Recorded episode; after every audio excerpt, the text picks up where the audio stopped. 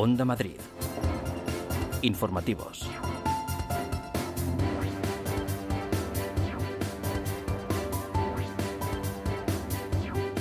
Hola, ¿qué tal están? Muy buenas tardes. La Comunidad de Madrid contratará casi 11.000 profesores, hará test COVID-19 a los docentes y un estudio serológico a alumnos y colectivos de riesgo. Los centros educativos de la Comunidad de Madrid comenzarán el curso escolar en el escenario 2. Lo irán haciendo de manera escalonada en función de los diferentes eh, ciclos formativos. Se va a crear la figura del coordinador COVID-19 en cada centro, se contratarán enfermeros y será obligatorio el uso de las mascarillas en los colegios a partir de los seis años. Son solo algunas de las medidas anunciadas por la presidenta regional Isabel Díaz Ayuso. Las medidas, en líneas generales, son la contratación de casi 11.000 nuevos profesores. Haremos más de 100.000 test a la comunidad educativa. Pondremos en marcha la mayor bajada de ratios de nuestra historia educativa. Las nuevas generaciones necesitan otra atención y los profesores necesitan más tiempo para destinárselo a sus alumnos como merecen y mi deseo es que la bajada de ratios sea permanente. La otra gran cita informativa de la mañana nos lleva hasta el Palacio de la Moncloa. Comparecencia del presidente Pedro Sánchez tras la reunión del Consejo de Ministros. Ha ofrecido a las comunidades pedir un estado de alarma individualizado. Noelia Ontoria, buenas tardes. Buenas tardes. El Gobierno ofrece a las comunidades decretar el estado de alarma por territorios, una herramienta jurídica que invita a explicar y solicitar si es necesaria su prórroga en el Congreso de los Diputados, ofreciendo la mayoría de PSOE y Unidas Podemos para sacar adelante.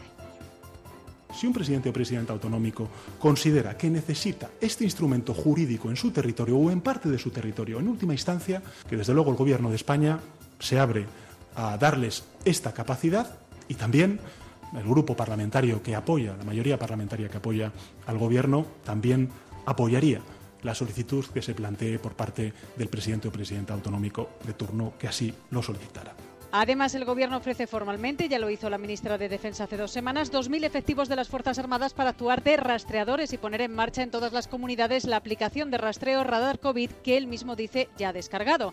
Llamará Pedro Sánchez a los líderes políticos la próxima semana a la Moncloa para intentar aplacar la disputa política, al menos por el COVID. Gracias, Noelia. Volveremos a la Moncloa a lo largo de este informativo. Es martes 25 de agosto y hay más noticias titulares con Elia Fernández. Medidas para frenar los contagios en los municipios de la región. Fuenlabrada adelante el cierre de su piscina municipal y suspende las actividades culturales. En el Molar se clausuran desde hoy los parques y áreas de juego infantiles y Morata de Tajuña pide a sus vecinos limitar el máximo posible la movilidad. Identificados los dos fugados tras un accidente de tráfico en Móstoles. Tres personas murieron y una niña de 12 años resultó herida de gravedad. Según el mundo, el choque entre los dos vehículos implicados pudo deberse a una pelea entre familias por la custodia de unos menores. El Betty High albergará actos culturales y de ocio. El histórico frontón de Madrid será escenario de obras de teatro y proyecciones de cine, según ha anunciado hoy el alcalde de la capital. Las obras de rehabilitación de este enclave finalizaron el año pasado. Y en los deportes el Real Madrid Juvenil busca su primera Liga de Campeones. El equipo que dirige Raúl González se enfrentará esta tarde al Benfica en la final del torneo que se disputará en Suiza.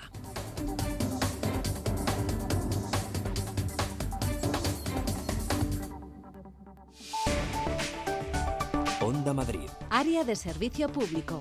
Echamos un vistazo a la situación circulatoria por las carreteras en la Comunidad de Madrid. Dirección General de Tráfico, Teresa Serrano, buenas tardes. Buenas tardes. A esta hora tráfico lento de salida de la capital por la A5, la carretera de Extremadura, a su paso por Arroyo Molinos, registra dos kilómetros todavía de saturación por un accidente ya resuelto. Se han retirado los vehículos, pero persiste, como decimos, ese tráfico muy saturado en Arroyo Molinos, en la A5 en sentido Badajoz. En el resto de vías, absoluta tranquilidad por ahora. El tiempo. Llega más eh, calor. Vamos a conocer lo que nos espera en las próximas horas. Ainhoa González, buenas tardes. Buenas tardes. El calor se convierte hoy todavía en más protagonista. En toda la comunidad tenemos aviso activado desde las 2 hasta las 8 de la tarde por unas temperaturas que en la sierra, por debajo de los 1000 metros, podrían alcanzar valores de 33 y 34 grados, mientras que en el resto de la comunidad superaremos los 35. Se podrían ver temperaturas de 37, incluso 38 grados en algunas localidades del extremo sur. Sur. Y mucho sol por delante, algún intervalo nuboso, poco significativo, nubes altas que van a acompañar a ese sol que también es protagonista, lo mismo que lo será mañana. Esperamos una jornada de miércoles en la que los termómetros no cambiarán prácticamente, volveremos a tener aviso activado por calor en las horas centrales de la jornada en todo el territorio, ya que de nuevo mañana las máximas en general rebasarán los 35 grados y otra vez se podrían ver registros de 37 y 38. Son las 2 de la tarde y 5 minutos. Escuchan las noticias de las 2 en Onda Madrid con María José Francisco en la producción y con Quique Visó en el control de realización. Seaside Collection. En Gran Canaria y Lanzarote, hoteles a solo unos pasos de la playa. Disfrute del servicio y la atención más esmerada que pueda soñar. Unas instalaciones de primer nivel, junto a una cuidada gastronomía, convertirán su estancia en una experiencia inolvidable. Conózcanos Seaside Collection. ¿Por qué conformarse con menos? Tu casa dice mucho sobre ti y Carpimart tiene mucho que decir sobre tu casa. Son especialistas en la fabricación e instalación de puertas, ventanas, suelos, armarios. Carpimart se adapta a cualquier espacio de tu hogar. Y si tienes un proyecto en la cabeza, cuéntanoslo. En Carpimart tomamos medidas. Estamos en la calle Ofelia Nieto 52 y en carpimart.es. Porque sin ti no somos nada. Por eso, el próximo lunes 31 de agosto vuelve Colmenarejo, vuelve Eli, vuelve Del Toro, vuelve Peña, vuelve Nieves, vuelve Félix. El lunes 31 de agosto volvemos todos.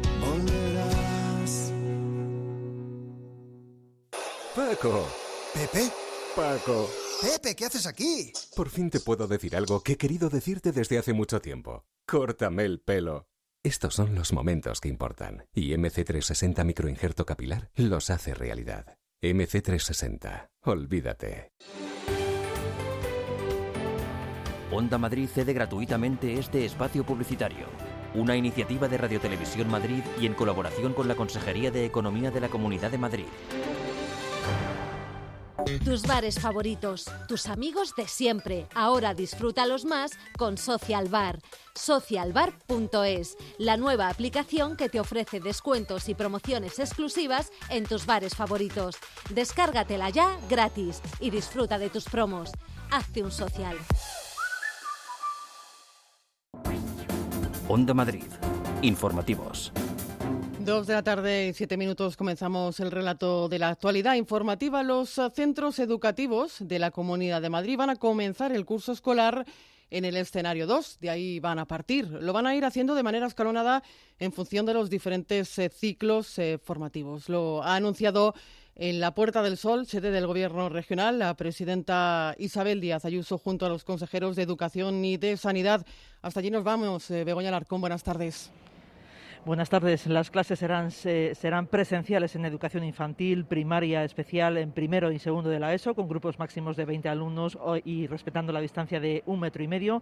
En tercero y cuarto de la ESO, bachillerato, formación profesional y educación de adultos serán semipresenciales, pero se va a garantizar que entre un tercio y la mitad del horario semanal sea en el centro, en los institutos. El curso comienza el 4 de septiembre para el primer ciclo de infantil, el 8 para educación especial, el segundo ciclo de infantil de 3 a 6 años, primero, segundo y tercero de primaria, el 9 para tercero y cuarto de la ESO y bachillerato, el 14 para educación de adultos, el 17 para cuarto, quinto y sexto de primaria y el 18 para primero y segundo de la ESO también para la formación profesional básica y de grado superior. El día 28 de septiembre empezarán las clases para la formación profesional eh, superior.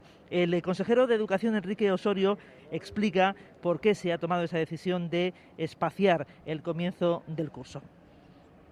Hemos retrasado el inicio de esas etapas. Son en concreto cuarto, quinto y sexto de primaria, que antes empezaban el 8 de septiembre y ahora empiezan el 17 de septiembre.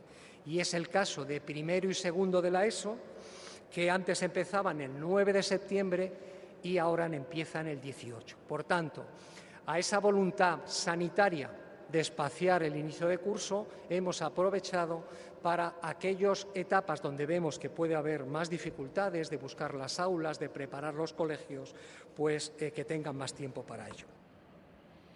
La presidenta Isabel Díaz Ayuso destaca que la vuelta a las aulas va a ser segura, pide a los padres confianza porque, según ha dicho, no se va a poner en riesgo a ningún alumno. Haremos que los niños y los jóvenes, donde de verdad estén seguros, sea en los colegios. Los padres tienen que estar tranquilos precisamente cuando sus hijos estén en clase. Sabremos dar solución a casos especiales según la situación familiar y personal de cada alumno. Se va a facilitar optar por la jornada continua y se mantiene el comedor posibilitando que los niños lleven la comida a casa. Porque ha dicho Díaz Ayuso, mm, la comunidad no va a permitir que toda una generación de estudiantes pierdan sus oportunidades. Además, se va a crear la figura del coordinador COVID-19 en cada centro Begoña. Se van a contratar enfermeros, será obligatorio el uso de las mascarillas en los colegios a partir de los seis años. Se van a hacer test de anticuerpos y un estudio serológico a alumnos y maestros. Son eh, más medidas de las anunciadas por la presidenta Begoña. Sí, el espaciamiento de alumnos exige un aumento de, los grupos, que exige también un mayor número de docentes. Por ese motivo se van a contratar casi 11.000 profesionales, 600 docentes incluidos en el acuerdo sectorial ya firmado con los sindicatos, 200 técnicos especialistas de infantil y primaria, 350 educadores infantiles y 1.200 maestros de educación infantil. Hay que añadir también 2.400 maestros de otras especialidades y 2.000 eh, profesores de secundaria y formación profesional. La comunidad va a extremar también los procesos de limpieza de los centros educativos en caso de que hubiese algún caso positivo, se llevará a cabo una desinfección en profundidad. Se van a suministrar 650.000 litros de gel hidroalcohólico, también eh, más de 9 millones de mascarillas y eh, se van a hacer también esas eh, pruebas, un test serológico a 42.000 alumnos que luego se irá espaciando a lo largo del curso. Otro de los aspectos más destacados es la inversión que se va a cometer en las infraestructuras educativas con una dotación de 35 millones de euros para actuaciones en 550 centros de la región. Se van a instalar 6.000 cámaras en las aulas para que los alumnos confinados puedan seguir las clases en caso de estar contagiados y se van a, también a comprar más de 70.000 ordenadores para distribuirlos entre el profesorado y las familias. Habrá también un plan de refuerzo muy importante porque se quiere analizar cómo ha ido la evolución de eh, la educación online durante el pasado curso para que los alumnos que se quedarán atrás puedan eh, de alguna forma eh, seguir, no, no, perder ese ritmo. Todas estas medidas van a costar 370 millones de euros. Díaz Ayuso confía en que los sindicatos desconvoquen la huelga porque hay que remar todos, piden a todos, a toda la comunidad educativa, también a los estudiantes que afronten este curso con la máxima ilusión. Apelo a los profesores, a los sindicatos, a las familias, a los medios de comunicación, pero sobre todo a los alumnos, a sortear estas dificultades, a ilusionarse con este curso que comienza, sí, con incertidumbre, pero que acabará siendo todo un éxito mensaje que la Comunidad de Madrid quiere trasladar a toda la comunidad educativa y aparte todas estas medidas de seguridad que se están reforzando en las aulas con esos test serológicos a los estudiantes y también con eh, PCRs eh, que serán eh, espaciadas a lo largo del curso para los profesores y personal de riesgo. Gracias, Begoña. Desde el Partido Socialista, su portavoz adjunto en la Asamblea de Madrid, José Cepeda, ha hablado de incompetencia y ha criticado al Ejecutivo Autonómico por no haber preparado, ha dicho con más antelación, el inicio del curso. Y lamentablemente tenemos a un gobierno incapaz, eh, con muchas competencias, pero un gobierno incompetente, que ante su incapacidad lo único que hace es decir que la culpa de todo la tiene el gobierno de España. ¿Qué plan es ese? Quedan diez días para que comience el curso y a diez días de que comience el curso nos van a presentar un plan eh, ¿Han contratado profesores? ¿Han adecuado las aulas? ¿Han hablado con los ayuntamientos para que nuestros hijos estén en una zona segura para que puedan seguir las clases con una cierta normalidad? Más reacciones, en este caso las de las asociaciones de padres y madres del alumnado y también de las del profesorado. Piden prudencia, quieren conocer con detalle todo este protocolo, Eva Prat. Sí, les suena bien de momento la música, pero quieren conocer la letra. Desde la FAPA Giner de los Ríos entienden que hay cuestiones todavía poco claras. José Manuel Simancas, vicepresidente. Las cifras suenan bien, pero hay que verlas ahora sobre el papel, a ver cuál es el desarrollo, igual que ha comentado las entradas, eh, se han alargado, bueno, pues ahora hay que ver las familias si son capaces de sostener eh, pues esos 10 días más o tienen que o habían previsto la entrada al colegio el día 9, ahora te la bajan al 18, si se puede hacer con el tema de la conciliación. También desde CONCAPA, la Confederación Nacional Católica de Padres de Familia y Alumnos, se aplauden en principio las medidas, aunque echan en falta diálogo. Pedro José Caballero, presidente. De momento mm, las tomamos con, con precaución eh, en principio positivas, todas las medidas que, ha anunciado en principio positivas, lo único que echamos de menos pues es esa falta de comunicación que ha tenido con las familias que hasta el día de hoy y ante este anuncio no nos hemos enterado de estas normas que debería de haberse consensuado. Y también los profesores están a la expectativa. Aspectos como el coordinador del COVID o la forma de organizar las clases presenciales les plantean dudas. También las 6.000 cámaras anunciadas en las aulas. Andrés Cebrián, presidente de AMPE. Si esas 6.000 cámaras, que por cierto 6.000 cámaras para 2.000 centros, eh, tocan a tres cámaras por, por centro. Si es para poder luego desarrollar aulas virtuales, que un profesor pueda grabarse y que se pueda luego ver en clase, eh, perdón, en casa, pues nos parece perfecto. Pero si se va a convertir en un gran hermano, nosotros estaremos siempre, siempre en contra. Todos esperan a esa reunión que tendrán con el Gobierno regional para aclarar todos los detalles. Y en la calle, ¿qué opinan los madrileños? Nos hemos preguntado cómo acogen el inicio del curso escolar con estas medidas anunciadas por el Ejecutivo Regional. Unidad Móvil de Onda Madrid. Jesús Clemente, buenas tardes. Buenas tardes. Amplia batería de medidas que parece haber sacado a los madrileños del no contundente a un posible sí a la vuelta al cole. Muy aplaudidas han sido medidas como la nueva figura de coordinador de COVID en los centros. Yo creo que incluso hará más falta y incluso más de uno en, el centro educativo, porque eh, para ayudar a los profes, tanto a los alumnos, creo que es muy importante. También ha sido celebrado el anuncio de toneladas de gel hidroalcohólico y más limpieza. Nunca es suficiente cuando hablamos de COVID. Eh, mantener muy bien el tema de la higiene, que claro, las, las clases ya se limpian cada día, pero hay que limpiarlas más, hay que desinfectarlas más. Seguimiento de las aulas y también de alumnos y docentes. Las pruebas PCR aportan seguridad y garantías. De esta forma eh, se va a poder seguir el número de contagios de alguna forma y también controlar que en un colegio haya casos o no, por lo que también me parece buena medida. Está bien hacer test para conocer cuánta gente hay infectada en una clase o si está libre de virus. Y hablando de garantías, clases semipresenciales y mascarilla en función de la edad del alumno también ha gustado. Y ahora sí, en definitiva, gusten más o menos las medidas. Algo ha quedado claro esta mañana. Madres y padres demandaban información para la vuelta al cole. Con todos los datos sobre la mesa, queda ver su decisión. Y en toda esta mañana de preguntas nos hemos cuestionado cómo será la vuelta al cole en los países de nuestro entorno. En Francia, por ejemplo, es presencial y en Italia también. En Alemania las clases ya han comenzado, de hecho, llevan dos semanas en las aulas. Nos vamos a Bruselas, repasamos con Concha Lozano. Buenas tardes.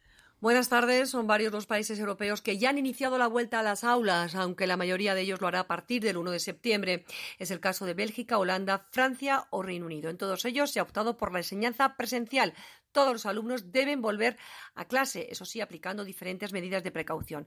En Francia se recomienda entradas y salidas de forma escalonada, pero no habrá distanciamiento social y la mascarilla será obligatoria solo a partir de los 11 años. El personal, a excepción de preescolar, sí que deberá llevar la mascarilla cuando no se pueda garantizar la distancia. Aquí en Bélgica el retorno a las aulas es obligatorio dentro de una semana. Los niños de primaria no tendrán que llevar mascarilla ni guardar distancia social, aunque sea recomendado, eso sí, que se desdoblen las clases. Además, el Gobierno ha previsto pruebas PCR con regularidad para el personal docente. En secundaria, todos los alumnos tienen que llevar mascarilla y no habrá excursiones. Se ha suspendido además el servicio de comedor. En Holanda se han optado por las mismas medidas, aunque no se impone la mascarilla. Y en Alemania, donde las clases ya han comenzado el 15 de agosto, se ha, se ha adoptado por el distanciamiento social y la mascarilla. De momento, ha habido pocos rebrotes, ha habido que cerrar cinco colegios provisionalmente, aunque la situación está bajo control. Onda Madrid. Informativos. Volvemos a casa porque la otra gran cita informativa del día y de esta mañana nos va a llevar hasta el Palacio de la Moncloa. Allí comparece en rueda de prensa ahora el presidente Pedro Sánchez tras la reunión del Consejo de Ministros. Ha ofrecido a las comunidades eh, el estado de alarma, eh, a las autonomías, como digo, y 2.000 militares para el rastreo de contagios de COVID-19, entre otras medidas. Hasta allí nos vamos. Noelia Antoria, buenas tardes. Buenas tardes. Sí, el Gobierno ha propuesto a los presidentes autonómicos la posibilidad de decretar estados de alarma a la carta por territorios, con la posibilidad de defenderlos en el Congreso de los Diputados y con la seguridad de que el Gobierno, Unidas Podemos y el PSOE, les dará su apoyo. Pero tienen que ser estados de alarma distintos al confinamiento. Distintos, dice, porque la situación es diferente a la del mes de marzo si definitivamente un presidente o presidenta autonómico considera que necesita declarar el estado de alarma en cualesquiera sea su fórmula dentro de su territorio, el Gobierno de España dice que está dispuesto a apoyarle y a prestar Los apoyos parlamentarios, en este caso, y hablo por, lógicamente, el Grupo Parlamentario Socialista, que es lo que representa en este Gobierno, los 120 escaños para validar eh, esa propuesta que pudiera hacer hipotéticamente cualquier presidente o presidenta autonómico de cualquier gobierno regional. Tras escuchar los reproches de la presidenta de la Comunidad de Madrid, Isabel Díaz Ayuso, Pedro Sánchez ha declinado entrar en una respuesta y prefiere tampoco plantearse, no plantearse llegar al punto de que la Comunidad de Madrid deje de actuar ante un incremento de casos por COVID. El Gobierno quiere mantener la cogobernanza en esta fase de la pandemia y ofrece a las comunidades 2.000 efectivos de las Fuerzas Armadas para hacer de rastreadores y pidiendo que sean acogidos por las autonomías que menos ratio de profesionales tienen ahora para hacer esos seguimientos. Y además pide que todas se descarguen la aplicación Radar COVID para mejorar esta importante herramienta para luchar contra el coronavirus. Y para que sirva de ejemplo, el presidente ha anunciado que él mismo ya se la ha descargado. Respecto al inicio de las clases y antes de reunir una conferencia de presidentes autonómicos en la primera semana de septiembre, Sánchez apuesta por una apertura normalizada del curso escolar. Los padres y madres, la comunidad educativa, los niños y niñas tienen que estar seguros de que eso se va a producir, que esa vuelta al cole se va a producir y que se va a producir en unas condiciones óptimas para que se pueda desarrollar ese curso, ese curso educativo. Sánchez ha pasado de puntillas por la polémica, por el cuestionamiento que hace Podemos desde hace días ante la falta de liderazgo que dicen tiene la ministra de Educación, Isabel Cela, por no haber convocado ya a las comunidades autónomas y simplemente se ha remitido a las conversaciones al secreto de las comunicaciones dentro del Consejo de Ministros. El presidente convocará en los próximos días a los líderes políticos para abordar la situación de la pandemia e intentar aplacar la disputa política, al menos en este asunto, en, en el eh, asunto del COVID, aunque también ha dicho busca un acuerdo para renovar los órganos constitucionales y un acuerdo en los próximos presupuestos generales del Estado. El presidente, como ya hizo el director del Centro de Emergencias Sanitarias, Fernando Simón, la semana pasada, advierte que ahora mismo la curva de la evolución de la pandemia es preocupante, pero pide atajarla con serenidad. Gracias, eh, Noelia. Más cosas. El Gobierno debe dar explicaciones parlamentarias sobre el rey Juan Carlos I, sobre cómo se diseñó la operación para que saliera de España. Partidos nacionalistas catalanes y vascos insisten en su petición a la mesa del Congreso. Quieren que comparezca el presidente Sánchez y la vicepresidenta Calvo, Lupe Ortiz. Y lo pedirán las veces que sea necesario hasta lograr explicaciones claras frente a la opacidad demostrada hasta el momento por el Gobierno. Opacidad y silencio. Carolina Telechea, Esquerra Republicana. El Borbón lleva 24 días huido y el Gobierno lleva 24 días en silencio.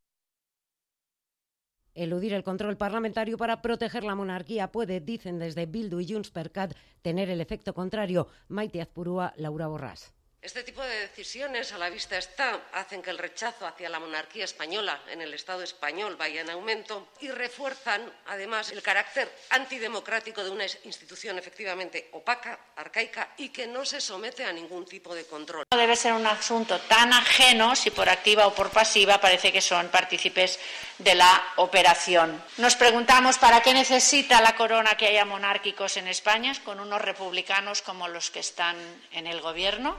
Se preguntan estas formaciones cómo y por qué el Ejecutivo ha apoyado la huida de Juan Carlos de Borbón logística, política y económicamente.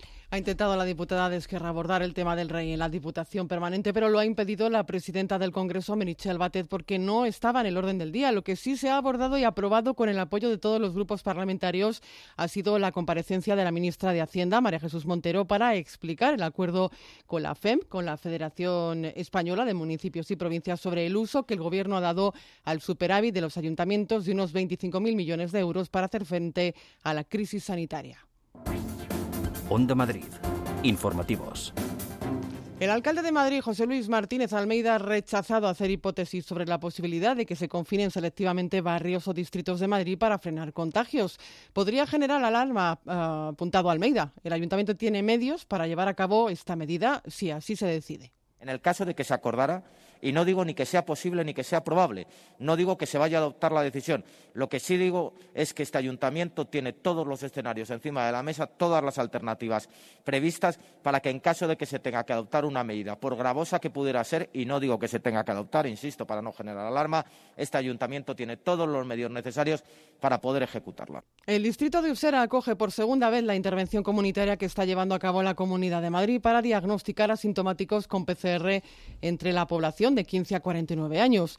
Continúan así las pruebas, María José Francisco, que se iniciaron la semana pasada. Así es, 1.008 pruebas realizadas la semana pasada en Usera, que hoy convoca de nuevo a sus vecinos por tratarse del distrito con la incidencia más alta del virus, 585 casos de cada 100.000 habitantes. Desde las siete y media de la mañana, muchísima afluencia de gente en las cercanías del centro de salud de la avenida de Abrantes. Yo me la quiero hacer porque esto pensaba yo que esto se paraba y esto no se para, cada vez va más. Tengo nietos, me da miedo ir a verlos y por eso yo me la hago. Yo estoy operado de corazón y quiero someter por si acaso, vamos, no tengo contacto con nadie, pero por si acaso.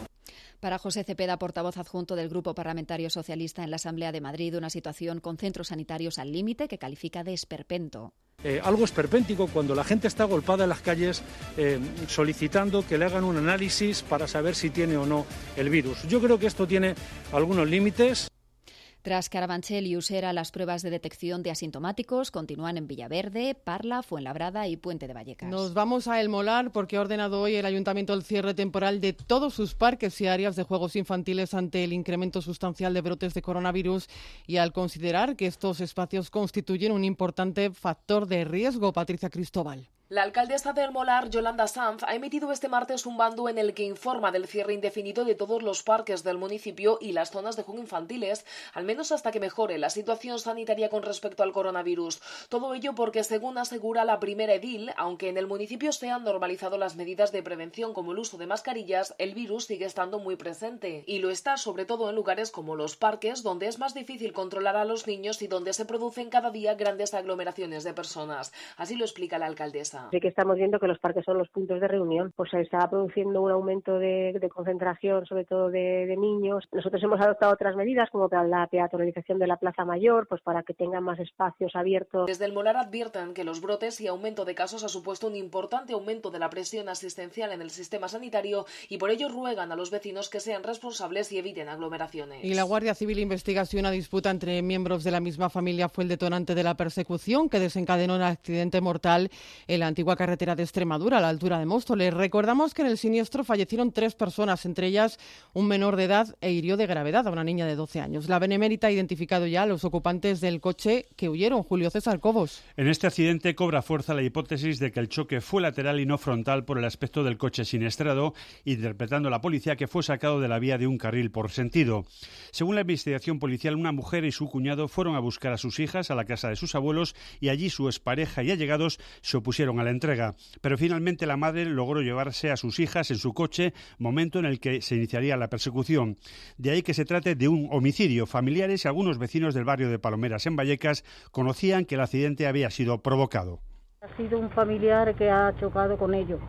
Se conoce que tendrían algo entre manos, lo que fuera, pero ha sido uno de la familia. Eso ha sido fatal.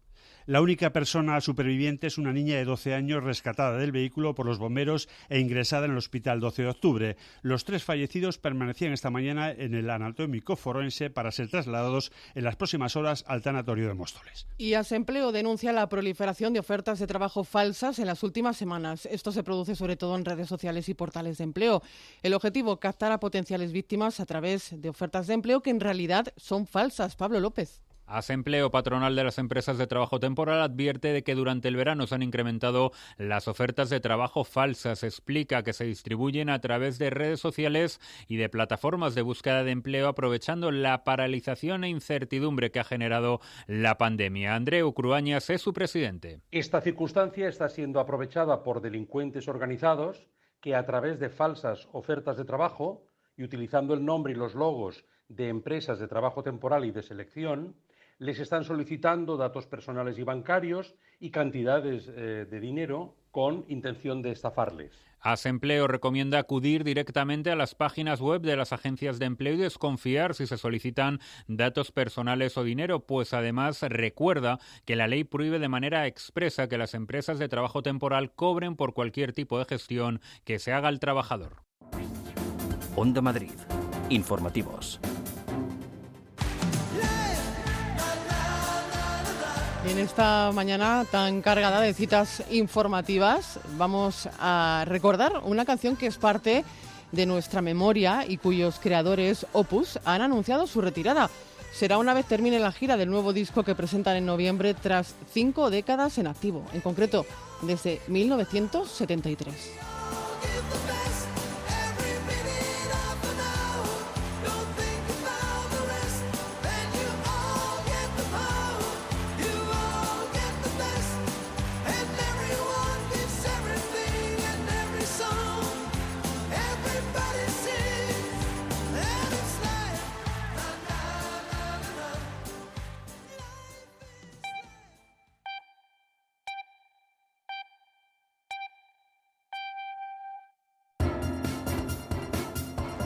Onda Madrid. Informativos. A las dos y media de la tarde vamos a repasar lo fundamental a esta hora con Elia Fernández. La vuelta a clase en Madrid será presencial en infantil, primaria y primero y segundo de eso. En el resto de etapas eh, se combinará la enseñanza presencial con la telemática. Habrá un máximo de 23 alumnos por aula y se contratará a 10.610 profesores más. Mensaje de tranquilidad de la presidenta Isabel Díaz Ayuso. Haremos que los niños y los jóvenes, donde de verdad estén seguros, sea en los colegios. Los padres tienen que estar tranquilos precisamente cuando sus hijos estén en clase. Sabremos dar solución a casos especiales según la situación familiar y personal de cada alumno. La Comunidad de Madrid ha decidido retrasar el inicio del curso en algunos eh, cursos de primaria y secundaria. El consejero de Educación, Enrique Osorio, ha explicado los motivos. Cuarto, quinto y sexto de primaria y ahora empiezan el 17 de septiembre. Primero y segundo de la ESO ahora empiezan el 18. Hemos aprovechado para aquellas etapas donde vemos que puede haber más dificultades de buscar las aulas, de preparar los colegios, pues eh, que tengan más tiempo para ello. Habrá un coordinador COVID por centro, se harán test a docentes y alumnos y las mascarillas serán obligatorias desde los seis años. Reacciones de la comunidad educativa. Desde la FAPA Giner de los Ríos quieren leer bien la letra pequeña del plan que ha presentado el gobierno madrileño. José Manuel Simancas es su vicepresidente. Las cifras suenan bien, pero hay que verlas ahora sobre el papel. Habían previsto la entrada al colegio el día 9, ahora te la bajan al 18, si se puede hacer con el tema de la conciliación. Prudencia y dudas también entre los profesores, por ejemplo, sobre la instalación de cámaras en las aulas para las clases telemáticas. Andrés Cebrián, presidente de ANPE. Si es para poder luego desarrollar aulas virtuales, que el profesor pueda grabarse y que se pueda luego ver en, clase, eh, perdón, en casa, pues nos parece perfecto. Pero si se va a convertir en un gran hermano, nosotros estaremos siempre, siempre en contra. Las comunidades autónomas podrán pedir un estado de alarma individualizado. El Gobierno central deja abierta esa puerta. El presidente Pedro Sánchez ha garantizado que las autonomías que lo soliciten tendrán el apoyo necesario en el Congreso de los Diputados. Si un presidente o presidenta autonómico considera que necesita este instrumento jurídico en su territorio o en parte de su territorio, en última instancia, que desde luego el Gobierno de España se abre a darles esta capacidad y también el grupo parlamentario que apoya, la mayoría parlamentaria que apoya al Gobierno, también apoyaría la solicitud que se plantee por parte del presidente o presidenta autonómico de turno que así lo solicitara. Eh, Sánchez también ha ofrecido a las administraciones autonómicas 2.000 rastreadores de las Fuerzas Armadas y ha enviado un mensaje de alerta y serenidad frente a los brotes de coronavirus. Sus palabras durante una comparecencia tras presidir hoy el primer Consejo de Ministros que se ha celebrado después de las vacaciones de verano. Onda Madrid. Deportes. Con los deportes, José María Bonilla, buenas tardes. Hola, buenas tardes. El Real Madrid Juvenil disputa esta tarde a partir de las 6 la final de la Youth League ante el Benfica, un título que todavía no tiene en sus vitrinas el club de Concha Espina. Raúl González Blanco intentará hacer historia muy ilusionados, la primera vez en, la historia para, para, el club y bueno, pues todos con mucha motivación, con muchas ganas y de disfrutar de esta gran final contra un gran equipo como, como es el Benfica. Hemos llegado a la final los dos mejores equipos del, torneo. Según el diario ABC, el Real Madrid pedirá a su plantilla y a sus ejecutivos un esfuerzo, una rebaja salarial a causa de fuerza mayor debido a la situación del COVID-19 que mantendrá el fútbol sin público y sin gran parte de sus ingresos. La presidenta del Consejo Superior de Deportes, Irene Lozano, ha convocado mediante sendas cartas a la Liga y a la Real Federación Española de Fútbol a una reunión urgente el próximo jueves a las 5 de la tarde para la aprobación del calendario y la realización del sorteo de la próxima temporada. La presidenta deja claro en el escrito que el sorteo no puede postergarse más. Gracias, José María, y es el momento ya para nuestra agenda cultural con María José Francisco. Montañeros ciegos rumbo a los Alpes. Dos hombres y una mujer con discapacidad visual en la tercera expedición inclusiva, que además es la primera que se hace prácticamente a nivel mundial a los Alpes Grayanos entre Francia e Italia y parten mañana. Es la experiencia con la que se culmina el curso de montañismo para ciegos, aprendiendo técnicas de glaciar, autoprotección y rescate. Francisco Javier Bueno, coordinador del Grupo de Montaña 11 Madrid. El objetivo del curso no es subir una cumbre, para eso están otras expediciones. El objetivo del curso se ha cumplido ya a estas alturas al 80% y es sobre todo enseñar a los alumnos cómo se desempeña uno con montañeros ciegos, pero en ambiente alpino y con técnicas alpinas. Una ironía sobre el elitismo de la música clásica en Maestrísimos. Y Llana pone en humor a la música a través de las aventuras y desventuras de un cuarteto de cuerda de los siglos XII y XIII. Desde hoy hasta el, 8, el 6 de septiembre, la Sala Roja de los Teatros del Canal acoge una propuesta a medio camino entre el concierto de cámara, la comedia satírica y el retrato de época. Una deconstrucción de Bach, Vivaldi, Mozart o Sarasate entre increíbles fusiones de Metallica o Police. Mondrian entre las propuestas del Reina Sofía para el otoño. Disonata y Audiofera centran la nueva programación del Museo Reina Sofía. Recrea las exposiciones más importantes de Pierre Mondrian junto a artistas plásticos contemporáneos. Se centra en el arte sonoro e incluye desde un concierto de campanas en el jardín del museo a un ciclo de conciertos o una instalación inédita del Niño de Elche. Que todo pasa, que todo llega. Y hasta San Blas Canillejas llegan las noches de San Jazz. Dos días 18 y 19 de septiembre de músicas temáticas. Primera jornada a ritmo de jazz dance, swing o boogle boogle. Y la siguiente más enfocada al flamenco, con influencias árabes, ritmos africanos, latinos, incluso funk. Toda una invitación para bailar desde el Auditorio Parque Paraíso de acceso gratuito, a bailar desde el Auditorio Parque Paraíso de acceso gratuito hasta completar el aforo. Que duelen por tanto vivido y aunque les busque un sentido, las heridas sanarán. Todo se andará, siempre algo quedará. Y acabamos de conocer ahora mismo que la Feria del Libro de Madrid suspende su edición de 2020 en el Parque de El Retiro. Es todo en la realización. Ha estado Quique Viso en la producción. María José Francisco. Disfruten de la tarde. Adiós. por dentro y la tristeza le suma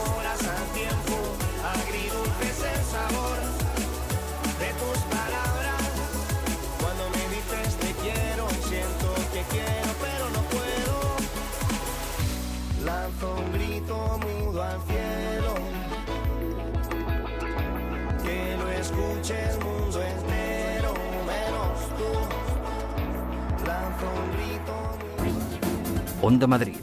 Informativos.